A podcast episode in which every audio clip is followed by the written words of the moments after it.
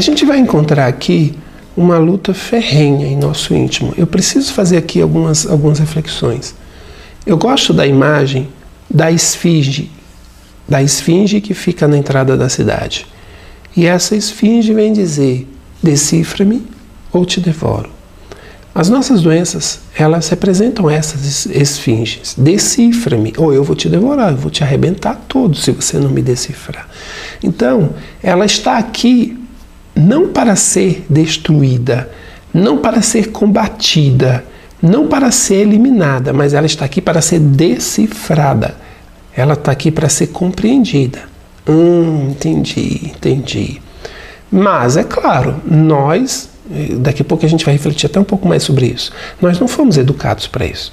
Nós estamos na educação do combate, da guerra. E falar em guerra, né, a gente precisa eliminar, voltar essa ideia. Ah, está acontecendo uma guerra aqui. Uma guerra, a primeira guerra que a gente vai fazer referência. É a guerra dessa essência que quer sobrepujar um estado de inconsciência e essa inconsciência que quer manter a situação, o status quo quer manter a condição vigente. Então haverá um atrito. Eu vou fazer a interpretação que essa é a luta que Paulo de Tarso se refere ao bom combate.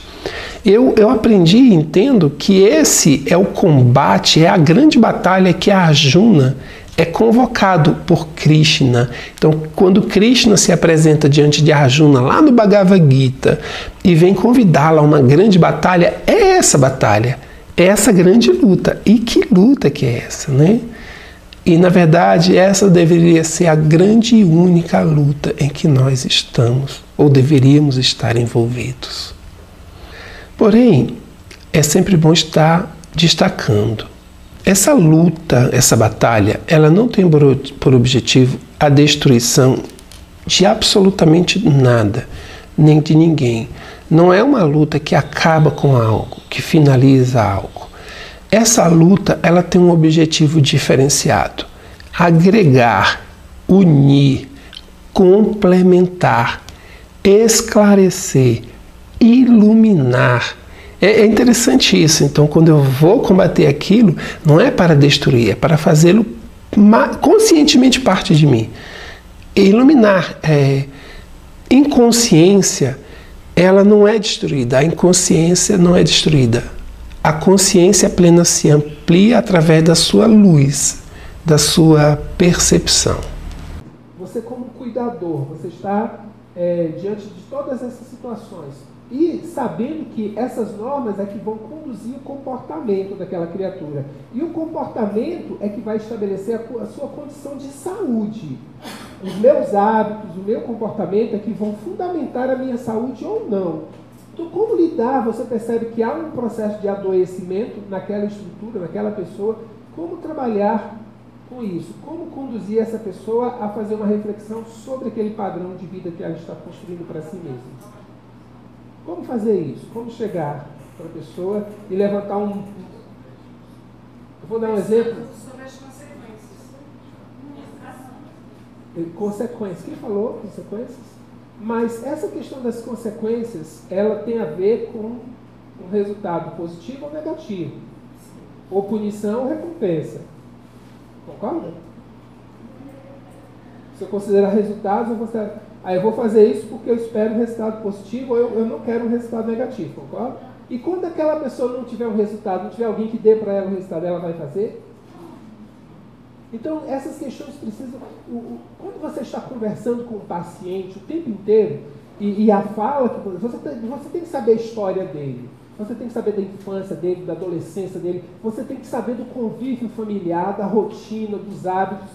Para quê? É só curiosidade para escolher o remédio? É importante para ajudar a escolher o remédio, mas é importante para que a própria pessoa esteja refletindo sobre a sua realidade, que nem sempre ela tem uma noção do que ela está fazendo. Ela está num movimento automático, um piloto automático que ela não tem a percepção. Então, quando eu sei e eu questiono, mas por que você faz isso? Por que você deixou de fazer aquilo outro?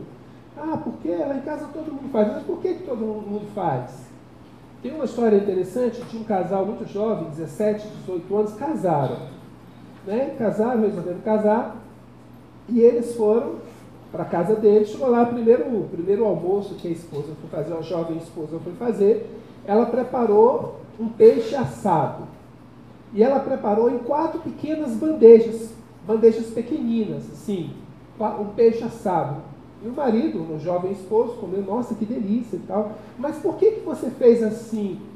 Por que, que você fez nessa bandeja pequena? Ah, isso aqui é tradição de família, isso aqui eu já aprendi com a minha mãe. E a mãe, muito jovem também, teve a oportunidade, o rapaz encontrou com ela e falou, mas e aí? A gente teve um almoço, e aí a fulana fez lá um peixe, mas eu achei interessante que ela fez em quatro bandejas, poderia ter feito, eu comprei uma bandeja grande para isso. Ah não, mas isso é assim, minha mãe também me ensinou assim, a avó dela ensinou assim. Bom, ele conversou com a avó, e a bisavó também me deram E a, a, a, avó também deu a mesma resposta. Então eu vou conversar com a bisa quando a gente encontrar com ela. Uma bela reunião de família, chegou a Bisa. Oh, foi uma curiosidade. Por que que acontece? Ela ah, filha, é porque quando eu casei, a gente tinha lá em casa, só tinha um forno bem pequenininho. Eu tinha que colocar a bandeja pequena no forno, porque só cabia daquele tamanho. Então hoje, mesmo tendo uma, uma forma, um forno grande, ela continua com aquele olhar. Mas no olhar da, da, da, da avó, da filha e da neta, era por conta de uma tradição de família, porque elas viram fazendo aquilo, elas, ela viu e repetiu. A, a, bisavó não, ela tinha um motivo para estar fazendo. Eu faço isso por causa de uma necessidade, eu faço isso por causa de uma limitação, eu faço isso por causa de um, um desejo que eu tenho, enfim, mas ela tem uma, uma explicação. E as outras apenas observam e repetem, observam e repetem. Até que ponto simples obedecer, o simples obedecer às normas conduzem a gente a um comportamento padronizado. E esse comportamento padronizado alimenta vários e vários processos patológicos, principalmente ligados à depressão e ansiedade. O passado e o futuro. Depressão. Então vejam bem, por favor, reflitam todos conosco. Os nossos conteúdos inconscientes, eles não são elementos a serem destruídos. E mesmo que eu quisesse, eu não conseguiria. Aqui, aqui a gente pode pensar naquele, naquele recado que Emmanuel deixa com, com Chico, né? quando ele diz assim: é, Nós não podemos voltar e fazer um novo começo. Mas a partir de hoje nós podemos estabelecer um novo final. É isso. Eu vou ter noção de tudo que foi, de tudo que é, e a partir dessa noção transformar, mudar o rumo, mudar a direção. Um novo ser está se fazendo. Esse processo eu vou fazer a interpretação também como se fosse uma grande escada. E eu estou subindo os degraus aí da, da evolução da consciência. E quando eu chego lá no vigésimo degrau, eu não vou ter eliminado os outros 19. Estando nesse degrau, não quer dizer que os outros 19 são jogados fora. Aliás, e verdadeiramente, se eu tirar qualquer um deles, a escada em toda a sua estrutura cai. Então, cada situação que eu vou vivenciando, consciente ou não, ela vai se assentando no meu ser. A diferença, a diferença que nós vamos encontrar é justamente isso, é voltar os degraus e jogar luz nesse degrau que está escurecido, enxergá-lo, questioná-lo, para depois acrescentá-lo é interessante isso, né? Não é acrescentar, porque ele já está lá. É nós termos a percepção dele. Ah, entendi, você tem sentido. Ah. Então, é por isso o terceiro degrau. Foi por sua causa que hoje eu estou no vigésimo degrau de uma forma interessante. Então, você teve uma utilidade. Então, aquela separação teve uma utilidade. Aquela falência teve uma utilidade. Aquele câncer teve uma utilidade. Aquele assalto teve uma utilidade. Teve uma ah, interessante. E aí você começa a olhar para tudo aquilo com um novo olhar. Esse é o grande desafio, um novo olhar. Como você está percebendo, essa é uma luta diferente. É, na verdade, ela está mais para acasalamento do que para uma luta. Ela está mais no envolvimento de, de consumir-se, de, de envolver-se, de devorar-se para fazer-se um. É, eu gosto dessa imagem no processo, nosso processo de crescimento, né? Uma luta ferrenha que na verdade é um, é um processo de encontrar-se duas partes que se encontram e, e seria interessante se fosse apenas duas partes, né? Quantas partes somos constituídos? De quantas partes nos fazemos? Um dos elementos que se perderam é que nós vivemos buscando papéis, nós vivemos colocando máscaras, personas, e ao mesmo tempo nós estamos abandonando os nossos papéis primordiais. Então, aos pais, e não só nós pais e mães, mas aos pais com os quais nós vamos lidar. Primeira coisa que nós precisamos fazer é fazer com que eles encontrem o seu papel de pai. O que é ser pai? O que é ser mãe? Qual é a sua função? Como é ser pai? Eu vou te ensinar a ser pai? É possível. Ah, mas você não é pai. Talvez eu seja pai. Eu possa te ajudar. Mas não é porque eu sou pai ou não sou pai que eu vou te ajudar. Eu vou te ajudar porque eu quero que você se encontre como pai. Porque todos os pais são diferentes, embora tenham funções básicas iguais. Mas na sua casa o jeito é diferente da casa do vizinho, do outro vizinho, do outro vizinho. Irmãos gêmeos cuidam de suas famílias de formas diferentes. A estrutura toda é diferente. Como lidar com essas diferenças? Então, a gente precisa entender, e eu quero que isso fique muito gravado no íntimo de vocês. Tudo parte desse referencial, consciência, enquanto elemento ordenador de situação no tempo e no espaço. A minha consciência me diz onde eu estou, o que eu estou fazendo, qual o resultado do que eu estou fazendo e por que eu estou fazendo isso. É muito nítido para mim. O que você está fazendo? Eu estou fazendo isso. Por quê? Por isso, por isso, por isso.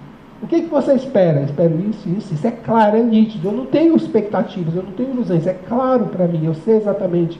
E isso implica em reconhecer meus limites, minhas fragilidades, meu medo. Nós estamos diante de um processo dialético e é um processo muito profundo. A tese é isso que eu conheço, é isso que eu sei de mim, é isso que está se apresentando. Aí eu vou me deparar com uma antitese, uma antítese, que aqui nós vamos entender como um processo patológico, a doença. Então eu estou com a minha tese, com o meu conhecimento, com a minha vida e eu me deparo com algo que é contrário. Há um envolvimento, há um permear, há um, um consumir-se, né? como repito, como na imagem de um acasalamento. E aí eu vou encontrar um ponto de equilíbrio, eu vou encontrar uma síntese. Essa síntese nós vamos entender como sendo aquela tese inicial que se ampliou. A minha consciência, após superar uma grande crise, ela está um pouco maior. Ufa, que legal e tal. Mas para que, que ela está maior? Porque o que vem em termos de antítese, antitese, também é maior por sua vez. Então a luta será mais ferrenha. Tem um ditado que diz assim, né? Nossa, quanto mais eu rezo, mais assombração me aparece. É, é isso que está acontecendo. Então eu me tornei robusto, eu me tornei forte, eu me tornei consistente. Ah, legal. Agora vem outra pancadona e eu, pô, e agora? Vamos à luta, vamos à luta. E quando eu saio dela, eu saio mais forte. E assim sucessivamente. Agora, não sei quando é que isso termina. Eu não sei, não faço a menor ideia de quando isso termina. Superação, crescimento. É, a nossa, o nosso entendimento, o nosso nível existencial, ele não nos permite ver o que tem a partir de um determinado limite. Nós não conseguimos enxergar as nossas origens e nem conseguimos é, perceber os nossos destinos, mas a gente já começa a vislumbrar. Só que quanto mais esse meio termo entre aquilo que me foi construído, aquilo que é a minha essência e aquilo que eu vou me tornar e recuperar essa essência e ter esse espaço desconhecido de mim para comigo mesmo, é que está a minha grande batalha, é que está a minha grande luta. É para retomar o que já foi, que na verdade é o que será. E é um grande é, se eu for considerado dessa forma. Então, a homeopatia, ela não vai reverter situações que o, o nível físico já foi detonado. Ela não muda isso. Mas ela traz essa harmonia. Mas lembrem-se, trazer a harmonia e as. Eu, eu sempre digo, a gente traz a harmonia e o equilíbrio, mas a cura quem traz é o paciente com a sua renovação. Eliminar um problema não é trazer a saúde. Eliminar a minha fobia, eliminar o meu pânico, eliminar a minha insônia, isso não me curou. Foi eliminado um problema que se manifestava. Agora, o que está por trás dessa insônia, desse medo, dessa fobia, desse, dessa, dessas paranoias todas que eu vivo? O que está por trás disso?